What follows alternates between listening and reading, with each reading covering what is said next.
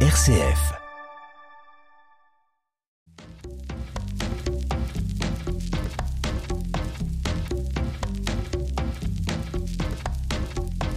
Ah non, non, non, je refoule rien du tout, je vais très bien. La beauté est autour de nous et on n'y fait plus attention. Bah, vous venez, oui Oui. Eh bien bonjour à toutes et à tous et à la Saint-Fernand, culture et détente, tu apprécieras en grand. Alors à l'affiche aujourd'hui, le Tour de France, c'est l'un des événements sportifs les plus suivis au monde, mais comment c'est vécu à l'intérieur? Eh bien une série sur Netflix nous plonge dans ses coulisses, ce sera à découvrir avec Pauline. Et puis avec ses 55 degrés, la chartreuse a de quoi faire tourner la tête. Or, sa fabrication reste un secret jalousement gardé.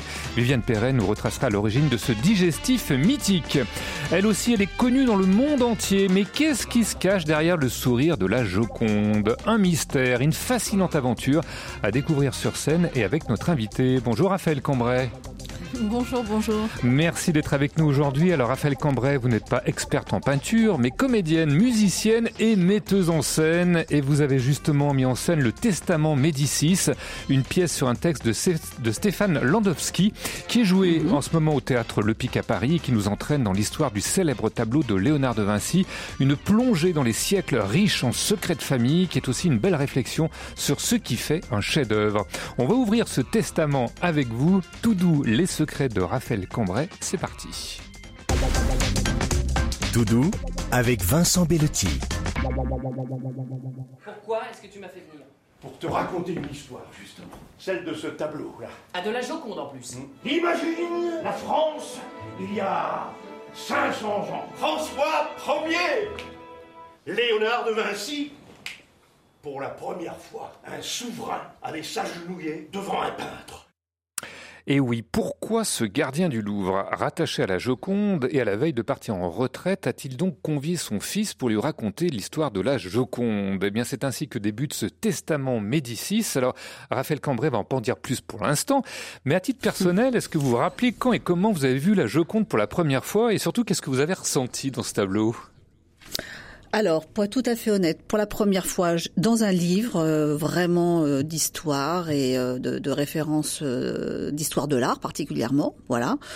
Et puis, comme tout le monde, je suis allée traîner mes guêtres dans les salles du Louvre. Et franchement, j'ai été assez déçue euh, quand je me suis retrouvée face à ce tableau. Je me suis dit mais qu'est-ce que c'est que cette petite chose euh, finalement? Enfin, je m'étais aperçue que tout le fantasme euh, qu'on s'était créé euh, dans l'imaginaire était un peu déceptif. Et puis euh, donc je l'ai mis franchement un peu de côté. Oui. Euh, voilà, en disant oui, moi j'ai en revanche une vraie passion pour Léonard de Vinci, pour plein d'autres choses, et pas particulièrement la Et là, c'est vrai qu'en se penchant sur ce travail avec le spectacle, et je commence à comprendre un peu mieux les choses. L'intérêt. Alors voilà. justement, on va revenir sur cette pièce qui est vraiment réussie et très attachante. Mais avant, on va découvrir vos petits secrets à vous, Raphaël Cambrai. Vous êtes né dans ah. le Nord, dans un petit village, ah oui. Marquette, en Ostrevent. C'est pas très loin de Cambrai. Cambrai, Ah. Raphaël Cambrai, c'est le hasard vu votre nom. C'est une question qu'on a dû vous poser au moins dix mille fois. Alors, c'est oui, c'est vrai. C'est une question qu'on m'a posée dix mille fois. Alors, la légende familiale veut que nous, soi-disant, hein, je sais pas, j'ai pas été vérifié, mais que nous nous serions descendants directs du comte Raoul de Cambrai Oui. euh, au Moyen Âge. Maintenant, est-ce que c'est vrai? J'en sais rien. Et qu'on aurait euh, eu un Y à la place du I au moment de la Révolution qui aurait remplacé notre particule des deux Cambrai. Mais j'y crois moyennement. Voilà, Oh. c'est la légende. Oui. Enfance avec des bêtises ou pas, de Cambrai ou pas? Oh, mais énorme. Oh, bah oui. Alors ça, c'est ça, c'est Ouais. la base. Sinon, c'est la base à Cambrai. exactement. Euh, Est-ce que faire du théâtre, c'est quelque chose qui vous a pris très tôt, enfant ou pas du tout? Pas du tout. Alors pas du tout même parce que j'étais euh, plutôt partie moi dans mon imaginaire euh, euh, de plonger dans la musique et la danse. C'était ça qui m'intéressait. Enfin c'est surtout ça que je pratiquais. faut dire que comme, vous aviez une maman qui était dans la partie, un pianiste, je crois. Alors ben, là, presque. Elle aurait dû être pianiste. Euh, ma mère jouait du piano, mais pas du tout de façon professionnelle. Elle a appris le piano très jeune, ce qui était assez rare euh, vu le milieu social dans lequel elle, elle était. Euh, Et, et voilà, elle avait beaucoup de de, sensibilité musicale et donc il y avait un piano à la maison effectivement et j'ai eu la chance d'avoir des parents très très intelligents et qui m'ont mis dans une école primaire euh, un peu particulière qui enseignait la musique à la Mhm. place des matières comme l'histoire géo. Donc euh, dès l'âge de 5 ans, j'étais euh, catapultée dans le monde de la musique et ça ça a été euh, Ouais. une révélation. Alors la musique, justement, c'est un domaine que vous allez conserver. On dira comment euh, dans un instant. En tout cas, vos études, ça passe par Hippocagne au lycée Henri IV à Paris, s'il vous plaît, avec en parallèle une maîtrise d'histoire à la Sorbonne. Qu'est-ce qui vous a fait basculer finalement vers le théâtre? Une rencontre fortuite. Euh, à vrai dire, quand je suis arrivée justement pour préparer euh, Normal Sup à Paris, j'étais donc pensionnaire euh, dans un foyer de lycéenne et je m'ennuyais mm, beaucoup.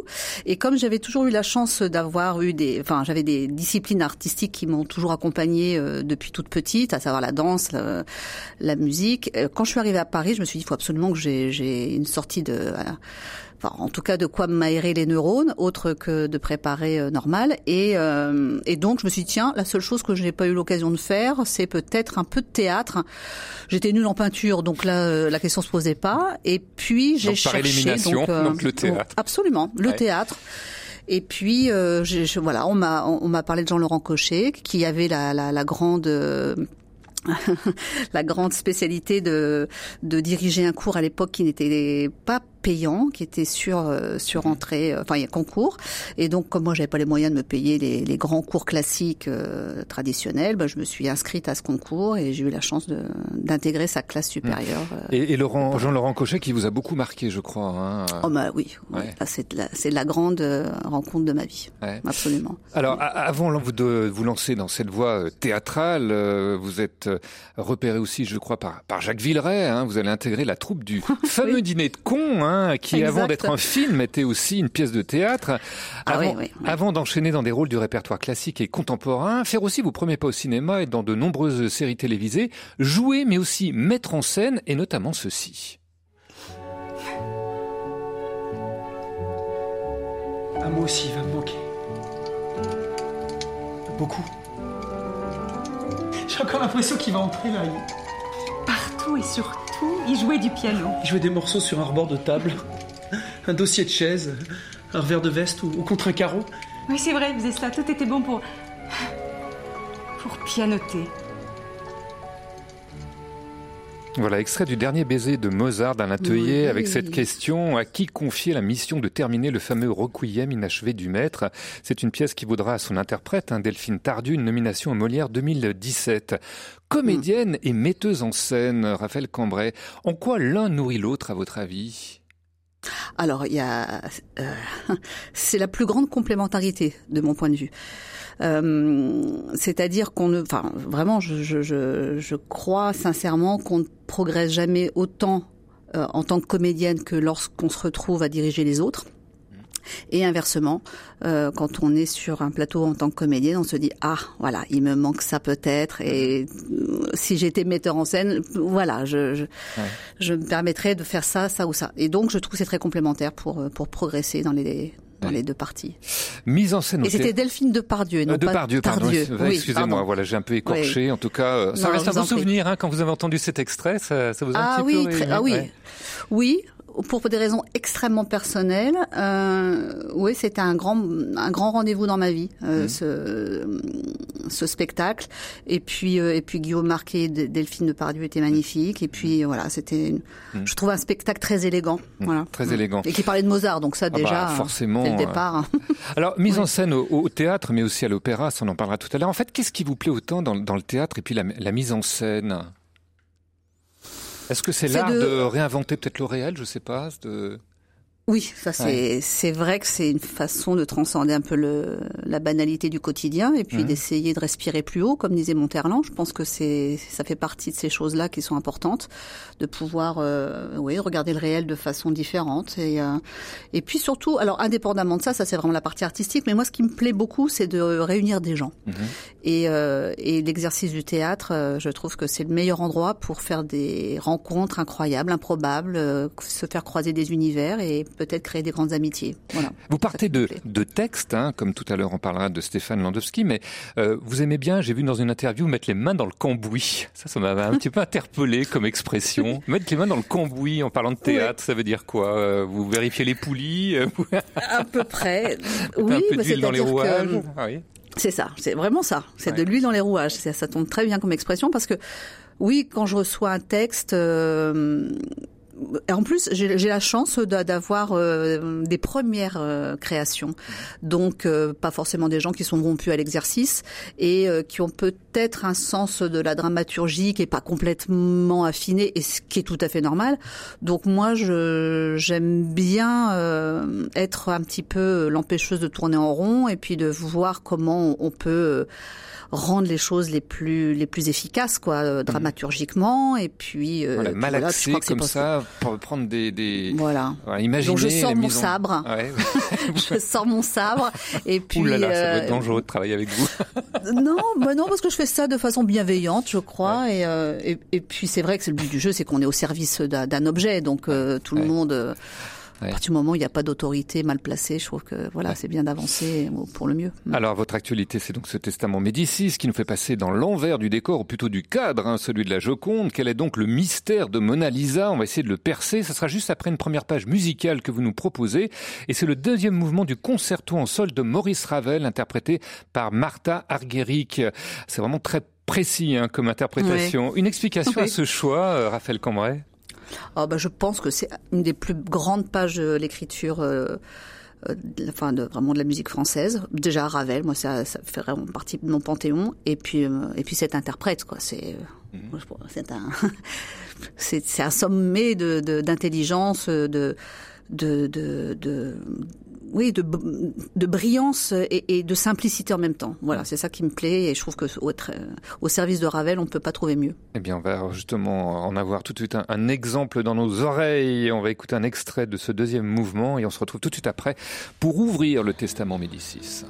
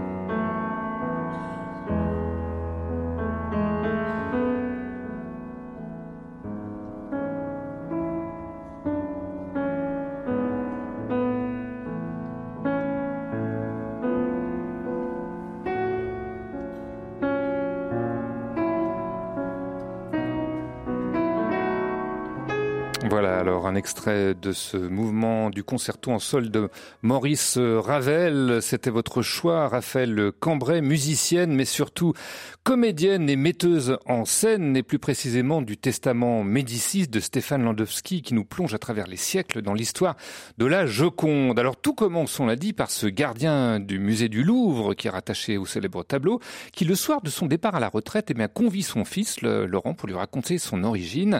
Un tableau que Léonard de Vinci Vinci ramené en France après avoir quitté l'Italie, invité par François Ier, et c'est un roi qui tombe sous le charme. Allons, Majesté, relevez-vous. Que voulez-vous, Majesté?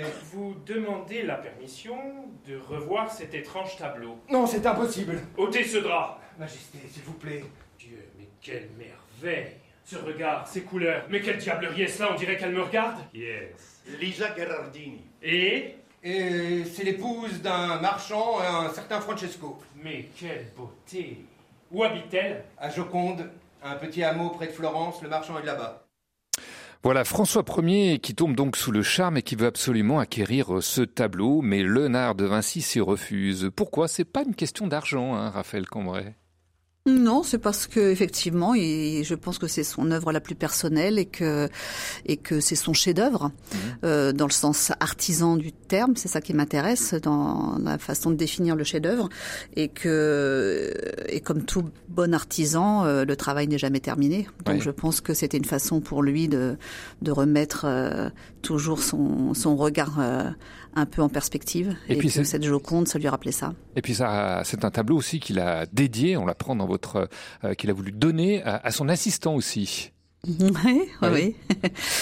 Oui, voilà. Bon, après, euh, euh, il y, a, il y a de- il la fiction. Ouais. Il y a, il y a- disons Ouais. qu'on a on a surfé sur beaucoup de théories euh, euh, confortées plus ou moins par les des historiens, en tout cas des grands spécialistes, et on a essayé de faire en sorte que toutes ces thèses se confrontent et, et voir en quoi on pouvait justement euh, créer des interrogations et Hmm. et puis piquer la curiosité des gens pour qu'ils aillent un peu se replonger dans cette histoire de la Joconde et de la regarder sous un nouvel œil. Oui, parce qu'au fond, on se pose beaucoup de questions au cours de cette pièce. Qui est cette fameuse Joconde? Est-ce qu'il s'agit vraiment d'une commande du mari de, euh, de Lisa? Est-ce que la, la maîtresse, est-ce que c'est la maîtresse de Léonard de Vinci? Est-ce que ça pourrait être aussi un homme?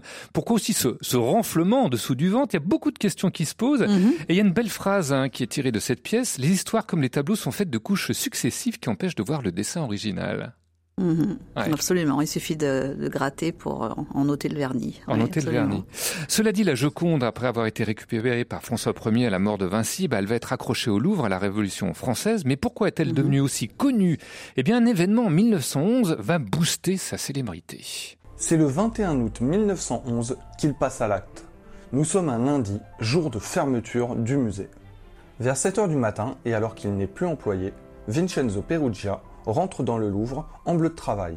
Il attend d'être seul dans la salle des peintures italiennes et décide de voler la Joconde, notamment car, étant plus petite, elle est plus facile à emporter que les autres. Il enlève le cadre et la vitre et emporte l'œuvre sous ses habits, et quitte le musée sans problème. Le vol n'est constaté que le lendemain, et est directement considéré comme le plus grand vol du siècle naissant. Voilà le vol de la Joconde par Vincenzo Perugia, un ouvrier italien qui s'était fait embaucher au Louvre et qui va donc dissimuler le tableau pendant deux ans avant d'être arrêté. Quel est son motif euh, euh, Parce que vous le citez, c'est un passage dans, dans, dans la pièce Mhm. du Testament médicé. C'était quoi son motif? Est-ce que c'était uniquement de l'argent? Ah non, non, non. Non, non, je crois que c'est surtout. euh, D'ailleurs, c'est pour ça qu'il a eu à peine euh, comme euh, comme peine euh, d'emprisonnement juste une année, parce que c'était c'était pas un petit malfrat avec de, de- des raisons euh, de bas niveau. Je pense qu'il avait un idéal qui était euh, celui de rendre à César ce qui est à César, et notamment de rendre à l'Italie ce chef-d'œuvre. De voilà, et il supportait pas que que les Français aient mis la la, la, la main mise dessus, même si ça avait été acheté par François Ier. Donc euh, oui, c'est plus c'est plus une action de panache, à mon avis, qui, qui l'a motivé. Mm. Cela dit, dans votre pièce, il y a une toute autre explication hein, sur ce geste. Alors évidemment, on va pas le révéler parce que ça fait partie du suspense euh, final. En tout cas, ce vol, il va déclencher des tensions internationales. On est presque au bord de la guerre hein, avec ce vol de la. Joconde. Ah oui, absolument. Oui, oui, Ouais. c'était euh, c'était le branle-bas de combat parce que tout d'un coup, ça devenait le. le...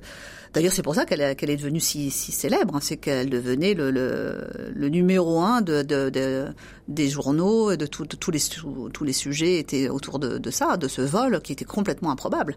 Donc euh, oui, oui, c'est vrai que c'était. Apollinaire a même été arrêté, hein, suspecté Ouais. de ce vol. Pourquoi? Absolument. Ouais.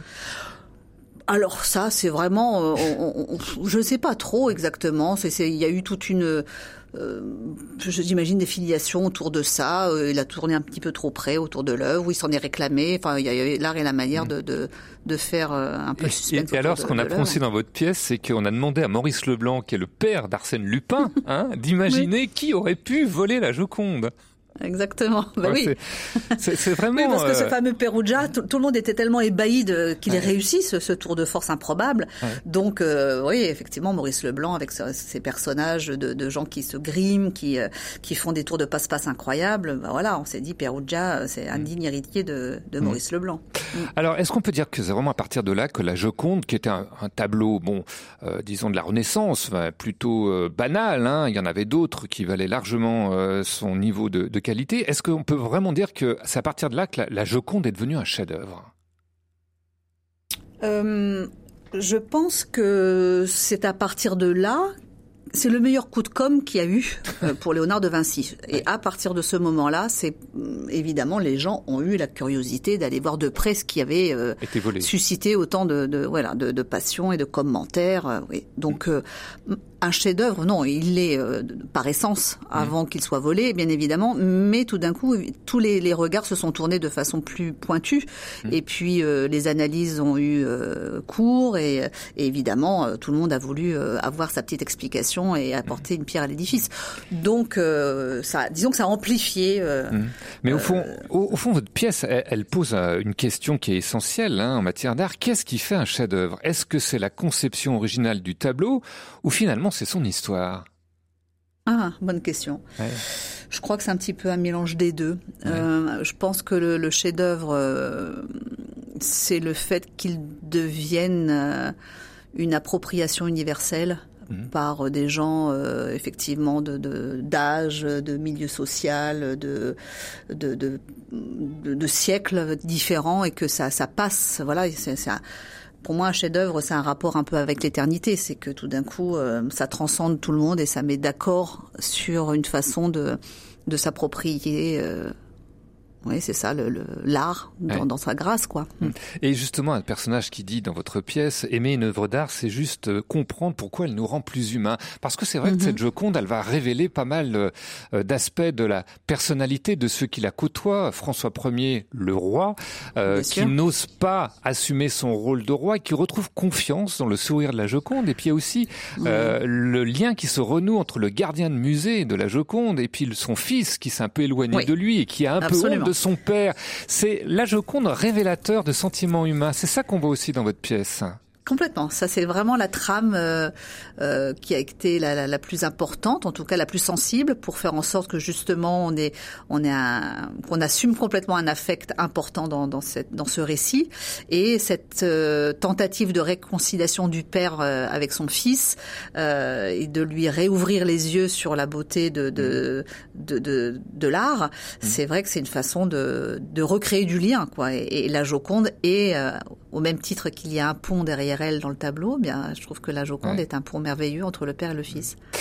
Raphaël Cambrai va continuer de parler de cette pièce hein, qui se vit vraiment comme une enquête policière mais aussi humaine. Mais le mardi, on plonge aussi dans l'histoire. Alors c'est avec Viviane Perret qui est écrivaine et historienne et aujourd'hui, on va essayer de percer un autre secret euh, qui lui a de la bouteille.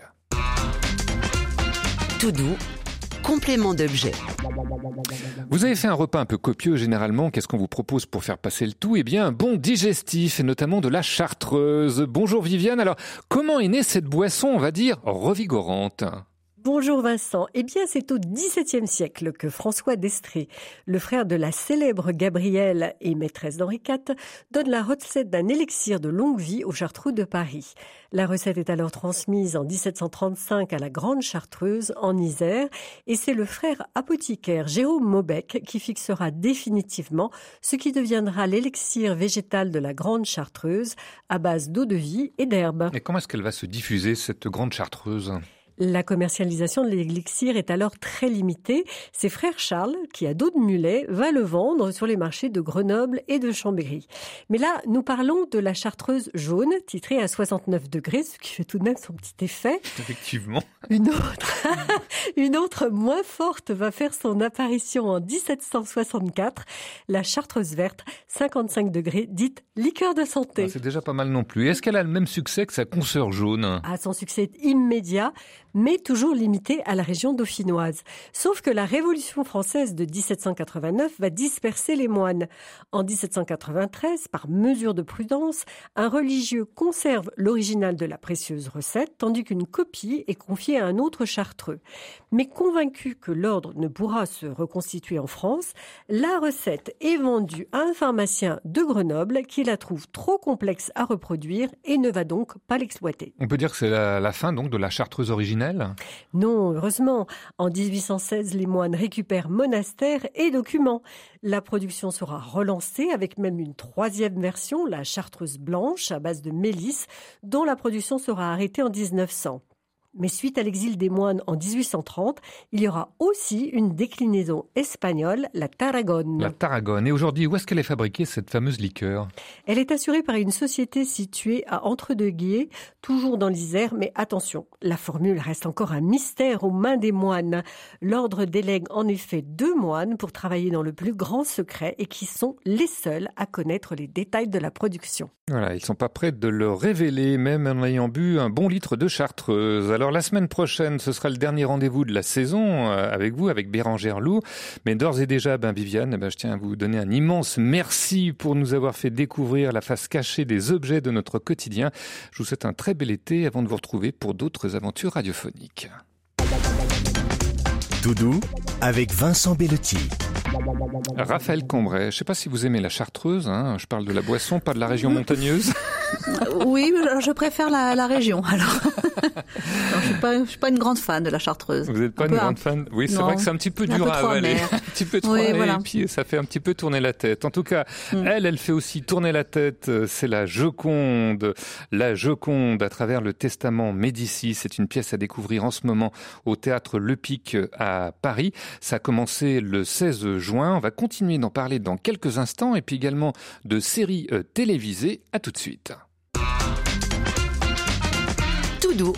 Une émission de RCF et Radio Notre-Dame, présentée par Vincent Bellotti.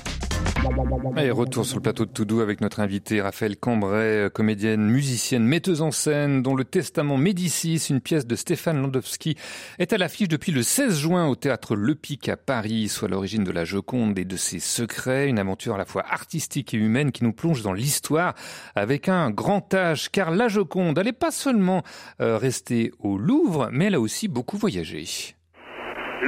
Lorsqu'à mon retour, quelques esprits chagrins me demanderont à la tribune de l'Assemblée française pourquoi avoir prêté Mona Lisa aux États-Unis, je répondrai parce qu'aucune autre nation ne l'aurait reçue comme vous. Voilà, vous avez reconnu la voix, j'imagine, Raphaël André Malraux. André Malraux, ministre de la Culture, oui. devant un discours face au Kennedy. C'était en 1963, le prêt euh, du célèbre tableau exposé à Washington, un événement rappelé dans votre pièce et qui donne lieu d'ailleurs oui. à une discussion entre un professeur et son assistant. Faut-il rafraîchir, faut-il rajeunir euh, la Joconde avant son exposition aux États-Unis? Mais au fond, la Joconde, elle en pense quoi de tout ça, de ce prêt comme une marchandise haut de gamme, de son histoire aussi? C'est ce qui est intéressant aussi dans votre pièce, c'est que vous lui donnez la vie avec un côté mm -hmm. un petit peu féministe. Complètement. Oui. Oui, oui, complètement. Mais euh, un féminisme, euh, comment dire, euh, à la fois élégant, mm -hmm. sans complaisance et avec quand même une grande pointe d'humour. En tout cas, c'est ce que je voulais, que ce soit pas, on n'est pas là en train de revendiquer quoi que ce soit, mais elle est juste en train de faire un état des lieux, elle aussi à son tour. Puisque tout le monde se penche sur elle, tout le monde a un avis sur sa vie privée, sur ce qui s'est passé, pourquoi, comment. Elle, elle, elle, revendique le fait d'avoir droit à la parole et donner sa version.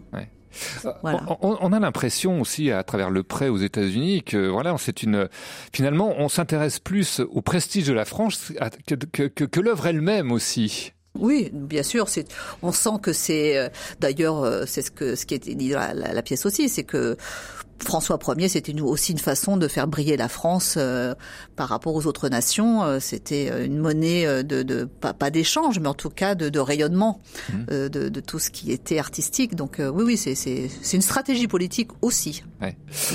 Alors un mot quand même sur la mise en scène de cette pièce, le Testament Médicis, qui est étonnante de fluidité, de simplicité. Il y a simplement des cadres géants qui bougent au fil de l'histoire. Qu'est-ce qui vous a inspiré justement pour cette mise en scène, Raphaël Cambrai? Qu'est-ce que vous Alors, vouliez euh, faire au départ? Ce que je voulais faire, texte Oui. Euh, oui, c'est-à-dire que je j'avais pas mal de, de, de contraintes, euh, à savoir des époques différentes. On passe effectivement de la Renaissance à nos jours, euh, à- en 1911, euh, 1960. Donc il y avait déjà quatre grandes époques à, à traverser, donc pas mal de tableaux différents. On est aussi avec ce fil conducteur du musée du Louvre, euh, la salle de la Joconde, et donc euh, je j'avais euh, besoin de, de. Puis bon, on est aussi dans une économie particulière, dans un théâtre magnifique. que Vraiment, je, je, si les gens ne connaissent pas le théâtre Le Pic, ça a un charme fou. Et, euh, et donc, il y a quand même un, un très beau plateau, d'ailleurs, par rapport à, à la jauge de 150 places. Hum, Donc, c'est un vrai, un vrai plateau à travailler, euh, mais qui a aussi ses contraintes. Donc, euh, je pouvais pas avoir des dégagements, euh, des cintres. Enfin, donc, euh, c'était, euh, il fallait trouver quelque chose d'un peu, euh, effectivement, C'est très ludique. astucieux, hein, comme ça, de, de faire bouger à travers des cadres. hein. Oui, ça, ça permet de créer un labyrinthe euh, différent, de changer euh, d'espace euh, rapidement, comme par enchantement. Et puis j'ai travaillé aussi sur la transparence et euh, pour avoir un peu de magie par par moment et, et rendre des, des tableaux historiques vivants. En tout cas, une mise en scène qui est vraiment euh, parfaite, hein, comme je le disais, de, de simplicité et, et de fluidité. Alors un mot aussi sur les comédiens, ils sont six à jouer chacun différents personnages. Ouais. Alors on peut peut-être les citer parce qu'ils sont vraiment exceptionnels. Est-ce que vous voulez les citer Ah, ou vous voulez que je m'y lance allez-y, allez-y. Alors on pourrait parler de Karina Testa qui joue la Joconde. Hein, euh, Absolument. En, rôle principal. Sublime, Karina. A- Voilà, Oui. Eric Prat. euh, alors, Eric Prat, on l'a vu aussi dans des euh, séries télévisées. Lui, il joue le gardien. Non, c'est pas le gardien. Lui. Si, si, alors Eric, ah, voilà, il, voilà, il est a en alternance avec, avec Jean-Marie Frein. Voilà, en ce moment, c'est Jean-Marie Frein qui est à, qui est à l'affiche, euh, parce que Eric, euh, Eric est dans le spectacle 20 milieux sous les mers et il nous rejoindra à partir de début août. Donc, Mm. euh, c'est Jean-Marie qui, qui s'y colle jusqu'à fin jan- euh, juillet. Jusqu'à voilà. Et il y a aussi Antoine Pelletier. Alors lui, il joue. C'est le fils. C'est le fils hein, qui vient voir son père, euh, entraînant Absolument. d'ailleurs euh, des pieds. Et puis il y a quelqu'un que vous avez sûrement dû repérer aussi dans des séries télévisées, dans des films, c'est Michael Habitboul. Exactement, Michael qui incarne à la fois Léonard de Vinci et euh, Bourlange, qui est le restaurateur. Mhm. Et ce rôle-là est en, en alternance avec Sébastien Lalanne. Voilà, Sébastien Lalanne. Et puis Nicolas Paulier, lui qui joue François Ier. Voilà. Voilà. François Ier qui joue aussi l'antiquaire euh, Oui. euh, italien qui, euh, qui rencontre Perugia. Et puis deux autres acteurs en alternance, Massimo Riggi et Audran Catin. Absolument. Oui. Ouais, Alors là, pour le, formidable. pour leur rôle, on peut peut-être le rappeler. Alors eux, ils jouent effectivement le rôle de Perugia, de Mhm. Vincenzo Perugia, et du jeune restaurateur qui euh, qui se fait un peu remonter les, les bretelles euh, au moment de la restauration de, de, de ce tableau avant l'exposition de Washington. Au fond, qu'est-ce qui vous a séduit euh, dans le- la pièce de, euh, enfin dans le texte de Stéphane Landowski quand vous l'avez eu en main Qu'est-ce que vous vous êtes dit? Ce que je me suis dit, c'est tiens, euh, enfin une façon de euh, de parler de l'histoire de l'art de façon un peu décalée et, et très incarnée. Et puis euh, bon, moi c'est vrai comme j'ai une vraie passion. euh, pour Léonard de Vinci, euh, voilà, j'avais envie, euh, ça me réjouissait de savoir que j'allais avoir les neurones un peu accaparés par cet univers-là pendant un petit temps. Euh, voilà. Et puis, et puis j'avais surtout très très envie euh, de créer, de monter un spectacle dit familial. Ça fait longtemps que je réfléchissais à ça. J'avais envie de trouver un objet qui qui donne envie aux parents d'em- d'embarquer leurs leurs ados, de les, ré- de les réconcilier avec l'exercice du théâtre, qui pour moi est euh, l'une des plus belles aventures euh, humaines, et de les sortir un petit peu des réseaux sociaux et Ouais.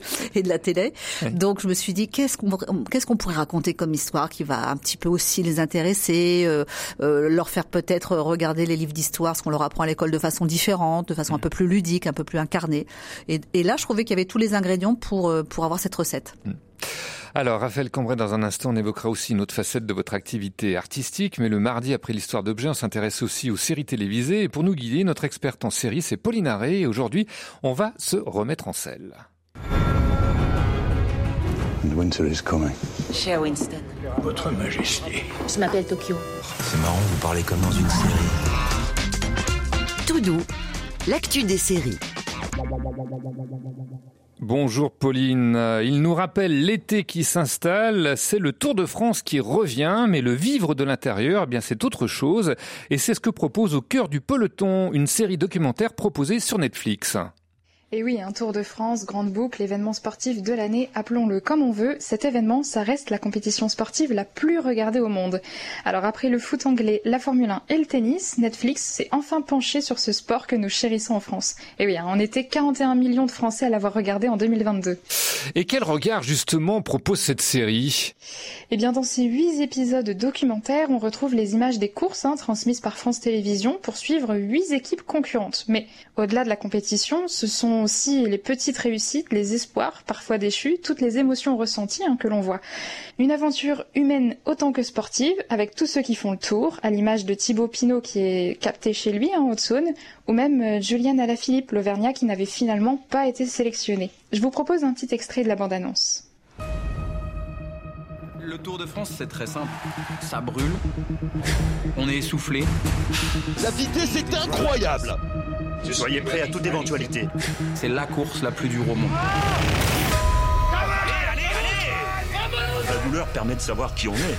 On va la gagner, c'est top C'est le chaos absolu chez Jumbo Visma. C'est une course à élimination. Il va falloir faire des choses qui presque sortent de l'ordinaire. Quand on fait le Tour de France, on rentre dans un truc spécial. Voilà, alors on sent comme une atmosphère survoltée, presque guerrière, on pourrait dire, une forme de, de montée au combat, Pauline. Oui, c'est vrai, hein, la série est conçue comme une sorte de dramaturgie, hein, avec un arc narratif. Ce sont pas seulement des coureurs qui gagnent ou échouent, ce sont aussi les caravanes du tour et puis leur ambiance générale, les directeurs d'équipe et le rôle qu'ils jouent pendant la compétition, ce sont des stratégies, des enjeux, c'est aussi le choix des coureurs, leurs risques, vécus de l'intérieur. Et puis côté sportif, hein, que l'on soit féru de vélo ou non, ben, on s'y retrouve grâce aux commentaires de l'ancien coureur Steve Chenel.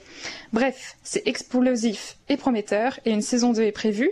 Le tournage débutera dans quelques jours. Tour de France au cœur du peloton pour revivre la grande boucle 2022. Eh bien, c'est à voir en ce moment sur Netflix et on précise que France Télévisions, partenaire de cette série, en diffusera un condensé de 52 minutes en amont du départ du Tour prévu le 8 juillet à Bilbao. Merci Pauline qui se remettra une dernière fois en selle la semaine prochaine. À bientôt.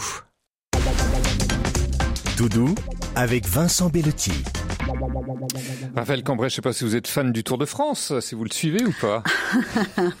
non. Non, pas du tout. Ce serait mentir. Ça serait je ne fais pas partie des 41 millions. Voilà. Non. Mais vous reconnaissez qu'il y a quand même une... Oui. C'est-à-dire que bon, euh, j'ai du mal à rester aussi longtemps devant des gens qui pédalent euh, et qui qui, qui ouais, enfilent des kilomètres. Mais cela dit, aussi, voilà. euh... Alors, mais je préfère y aller. Alors à ce moment-là, je ouais. préfère euh, être sur les routes moi-même plutôt et- que de regarder la télévision. Voilà, puis recevoir la casquette cochonou ou alors euh, saucisson qui va bien. Non, mais cela dit, Voilà. je, je, il paraît, hein, et là je reconnais que je suis complètement inculte, mais il paraît qu'il y a des, pour les, les, les gens qui sont passionnés et qui se penchent sur la question, il paraît qu'il y a des stratégies incroyables, euh, de, des, des Ah, mais subtilités c'est une euh, véritable dramaturgie aussi, hein, le Tour de Absolument. France. Donc ça, je hein. veux bien le croire. Donc j'ai Ouais. pas du tout les éléments. euh, Je suis pas, voilà, Ouais, je ouais. suis ignare. Et Ignare. je- en tout cas, ça pourrait faire une belle pièce de théâtre hein, sur les coulisses du, euh, du Tour de France. En tout cas, les séries télé, vous en avez tourné pas mal, au moins une quarantaine, de Julie Lescaut, avocat associé, Famille d'accueil, Bracelet rouge, La stagiaire, et puis notamment euh, celle-ci. Femme de chambre, vous dites? Ça vous surprend? Elle travaillait comme graphiste dans une agence de pub à Montpellier. Et elle adorait son métier. Alors, oui. Oui, ça nous surprend. Est-ce que vous savez si elle avait des soucis dans son travail ou dans sa vie personnelle? Je sais pas. On se parlait plus beaucoup ces derniers temps. Et pour quelle raison? Manon avait son caractère. C'était pas facile tous les jours avec elle. Ouais, je sais pas si vous avez reconnu cet extrait, Raphaël Combray, ça vous dit quelque chose? Bon, euh, c'est un lointain souvenir. La série euh, Tandem. Ah oui, c'est je me suis dit, c'est pas si vieux que ça. Ah non, le dernier Oui, oui. épisode de, la, de la toute fin de la Oui, saison exact, a été exact. diffusé il y a deux semaines, diffusé Une sur pauvre, France une pauvre Télévisions. dame, pauvre. Ouais. Oui, c'est ça. Ouais, Ouais. je suis- On me donne souvent des, des, des, des rôles où il faut que je pleure, que je me mette c'est des harakiri. C'est- Je sais pas, je dois aspirer le malheur, je ne sais pas. Mais bon. Les, les séries télé, justement, vous aimez les tourner ou on va dire que c'est pas le plus important dans votre carrière artistique? J'aimerais que ce soit très important. Mmh. Euh, Non, c'est pas le plus important. En vrai, euh, on va pas se mentir. Je, je l'essentiel de mon temps est consacré au théâtre. Mmh. Euh, et, et je, voilà, je, je, je- j'en suis très très heureuse. Maintenant, c'est vrai qu'on va pas se mentir. Hein, tout- s'il y a des propositions euh, qui arrivent et avec euh, des, des, des mais, des vraies écritures, euh, des vrais rôles à défendre, je serais la première à être ravie. Euh, ce serait, ce serait mensonge de dire le contraire. Maintenant, bon. Ouais. La vie fait que c'est c'est très particulier hein, le, le- pour accéder, ne serait-ce que d'être au courant de ce qui se passe. Enfin, c'est c'est tout un monde avec des codes. J'ai peut-être pas forcément les bons, je sais pas. Bon, enfin, en Mais, tout euh, cas. euh, enfin, je me plains pas. Hein, ouais, je- vous en avez je- fait pas mal hein, quand même de, de Oui, séries oui, télé oui, tout à en- fait. En, participation. Et le cinéma aussi, hein, vous avez participé à six films. On peut citer L'homme idéal, Toutes les filles sont folles, Étreinte. Peut-être un regret aussi, là aussi, de ne pas y être plus souvent? Ah bah bien, franchement oui, Ouais. oui oui. ma- Mais c'est vrai que je veux pas, euh, je veux pas, euh, comment dire, entrer dans la catégorie des gens qui sont dans le regret ou, ou dans l'aigreur parce que je trouve qu'après on, on s'éteint un peu donc euh, j'ai la chance d'être gâtée euh, au théâtre et, et puis de travailler quand même à l'image maintenant c'est vrai que j'aimerais que les gens se déplacent plus les décideurs les réalisateurs euh, viennent plus, plus voir les curieux. comédiens oui Voilà. Et- oui qui, et sortent qui est moins toujours de barrières ouais. mais oui, tellement, parce que même pour les, enfin, déjà pour euh, pour découvrir d'autres acteurs, et puis euh, et puis surtout pour les gens, pour qu'ils aient pas l'impression de voir la xème euh, Mhm. version de Pierre, Paul ou Jacques euh, avec une casquette et une robe rouge. Donc ça, ce serait formidable d'avoir un petit peu euh, une ouverture. Mais c'est compliqué. Je m'aperçois que c'est très compliqué de faire déplacer Mhm. les gens au théâtre. Alors certains, il y a des, des grands passionnés, et, et tant mieux. Mais franchement, ils sont très peu nombreux. C'est pas comme en Angleterre Ouais. Si on doit parler de quelque chose où là, il n'y a pas de barrière entre le monde du théâtre et celui de l'image, et au contraire, plus on fait de théâtre, plus on a ses lettres de noblesse en tant qu'acteur, c'est en Angleterre. Alors on s'extasie tous autant qu'on est sur le, le, le- succès incroyable des séries euh, anglo-saxonnes et, de, et du jeu des acteurs, mais oui, mais les trois quarts, 95% même viennent du théâtre. Donc emparez-vous des acteurs de théâtre français, ils sont magnifiques. Allez-y. Eh bien, le théâtre, justement, on en parle avec vous, Raphaël Cambrai, avec le Testament Médicis, avec actuellement à l'affiche du théâtre Le Pic à Paris. Alors, dans un instant, on ouvrira une petite boîte à questions mystères. Ce sera juste après une deuxième page musicale, toujours de votre choix. Et vous avez choisi une icône du rock qui nous a quittés tout récemment. C'est Tina Turner avec ce titre Rolling on the River. Une explication là aussi? Quand j'ai un coup de mou, je, je, je mets ça. Je sais pas pourquoi, ça me fait euh, un coup de booster incroyable, ça me met de bonne humeur et tout d'un coup j'ai l'impression d'avoir pris un tube entier de vitamine C. Donc euh, voilà pourquoi j'écoute ça. On va re- re- recharger nos batteries avec euh, Tina Turner et on se retrouve tout de suite après. But then we're gonna do the finish. Rough. Proud It's the Mary, way we do. keep on burning. Proud Mary. And we're rolling. Ooh,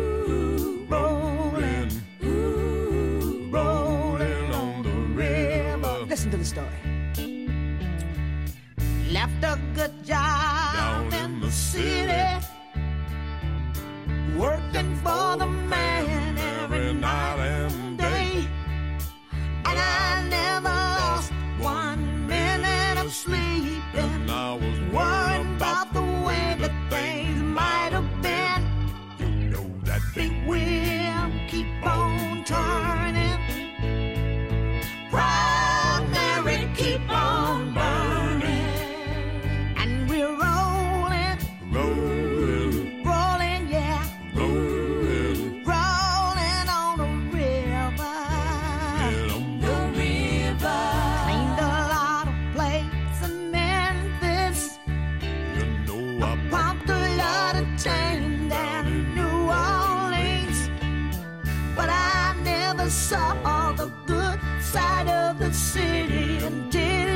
until I hitched a ride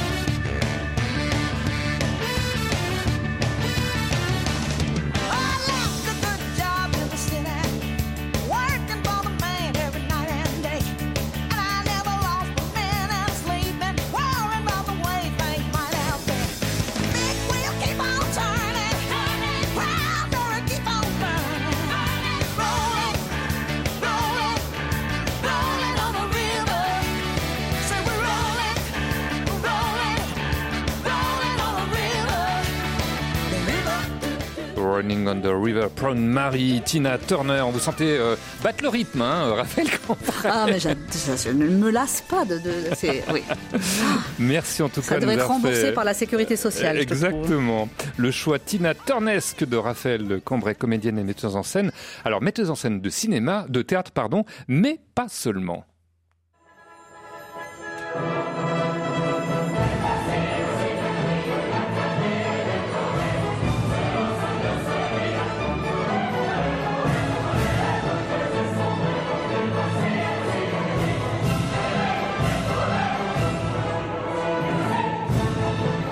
Quadrille extrait de Carmen de Bizet que vous avez mise en scène au summum de Grenoble. Et il y a eu aussi Aïda.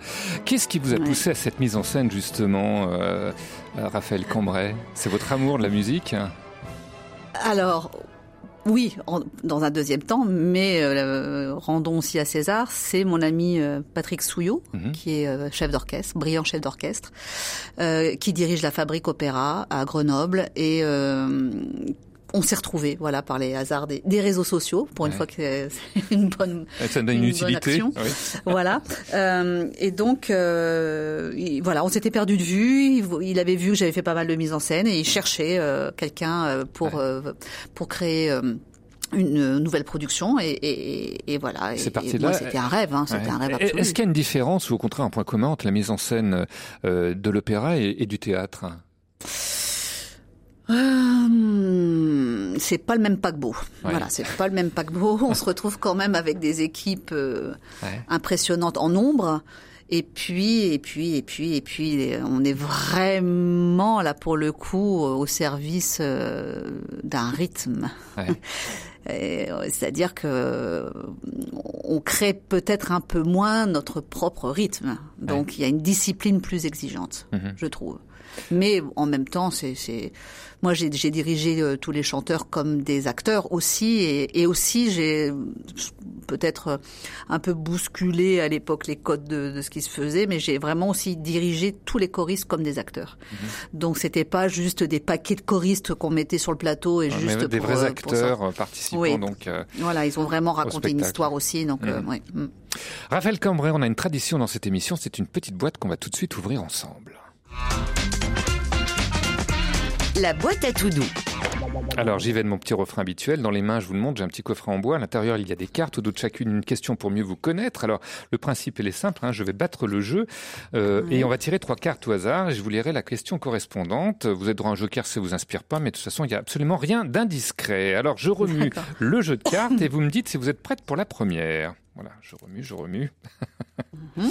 Absolument prête. Alors on tire la première? Allez, Allez, on y va. Un film ou un livre culte? Un film Barry avez- Lyndon. Barry Lyndon. Pourquoi? Oui. Pour la- Alors, est-ce que c'est pour la musique euh, ou c'est pour les acteurs ou c'est pour Kubrick? Bijou absolu, Kubrick d'intelligence, d'équilibre entre l'image, Mm. euh, la musique, qui est un partenaire à part entière, et la somptuosité de la lumière. Ouais, c'est vrai que c'est Ah, un- ah, chaque vraiment. scène, on a l'impression que c'est des tableaux. Hein, dans C'est des tableaux. Voilà, ça c'est vraiment euh, sans hésitation Barry Lyndon. Barry Lyndon, Mm. que j'invite vraiment les auditeurs et auditrices à, à revoir parce que c'est un film qui est vraiment magnifique, avec Ryan O'Neill dans le rôle principal. Voilà pour ma petite Mm. culture cinématographique. Allez, je continue de battre le jeu de cartes. Vous m'interrompez quand vous voulez. Top. Alors, on y va. Vous gagnez 3 millions loto, Raphaël Cambrai. Qu'est-ce que vous en faites? Euh, J'ouvre un, un refuge pour euh, animaux sauvages orphelins. Ah bon? Parce que c'est une cause qui vous tient vraiment à cœur euh, depuis longtemps. Ouais. euh, Depuis vous avez rencontré Brigitte. Bardot. euh, Qu'est-ce qui s'est Non, passé pas du tout. Pas du tout. J'ai vu, quand j'étais gamine, j'ai vu un reportage d'un couple anglais dans les années 60 qui avait créé ça en Afrique subsaharienne, un refuge où des, des, des orphelins, que Mm. ça soit girafes, lions, enfin bref, qui cohabitaient tous ensemble. Et je me suis dit, mon Dieu, c'est une expression du paradis terrestre.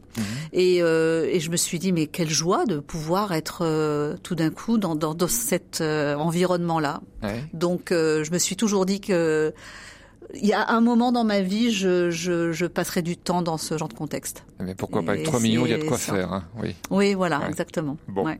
Allez, on va tirer une dernière carte. Je continue de brasser le jeu. Vous me dites quand vous êtes prête. Alors, je tire la carte. À quelle époque auriez-vous aimé vivre? Là, parce qu'avec le Testament Médicis, on en voit plusieurs époques. Alors je me suis dit, Hmm. peut-être qu'il y en a une qui vous inspirerait. Ou alors la nôtre vous suffit très bien. Alors, euh, j'hésite deux choses complètement, mais alors qui n'ont rien à voir. Mhm. Euh, le cinquième siècle de Périclès, Ah, bon, c'est très précis. Et Ouais. pourquoi? Parce que l'intelligence de politique de cet homme et le rapport euh, au- au- à la naissance du théâtre, euh, voilà, ce qui, ce qui est pour moi la, la, la- la fondation même de, de notre art. Euh, donc, j'aurais aimé connaître ça, cette euh, effervescence au- autour de enfin, en gros toute cette période euh, ouais, du 5e siècle. Et, euh, et c- rien à voir, j'hésite avec euh, le début de, de Napoléon III. Bon, c'est vraiment le grand écart là. Ah, mais on peut Le pas faire plus du- grand écart. ouais, le du- Oui, ouais. c'est-à-dire le... Oui, absolument. Cette espèce de, de, de- de- d'effervescence, de bouillonnement où où on veut que le théâtre rentre dans la vie des gens. Et on le retrouve dans, dans toute la stylistique, que ça soit la peinture, l'architecture, la mode. Et, et là, je trouve que tout d'un coup, il y a, il y a quelque chose de d'excessivement joyeux, même si, bon, je suis pas fan de la condition féminine à l'époque, Ouais. mais je, je trouve que les portraits de femmes sont... Enfin bon, bref, euh, toute l'esthétique autour de, de, Ouais.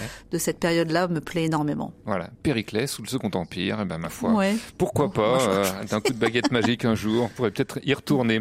Merci d'avoir répondu à ces questions, on va refermer la petite boîte et on la réouvrira demain pour notre prochain invité. On se retrouve dans quelques instants pour terminer cette émission. Tout doux avec Vincent Bellotti.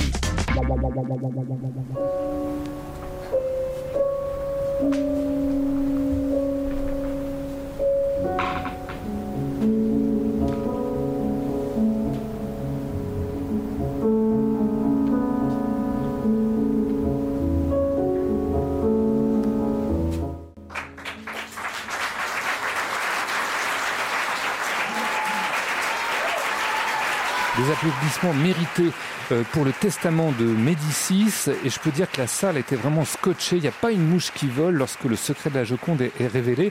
Est-ce que vous ressentez cette ambiance dans les représentations euh, Oui. euh, Raphaël Cambrai? Et oui, alors ça, franchement, c'est une grande satisfaction. hein. Ouais. Ça flatte, euh, ça, ça flatte mon ego.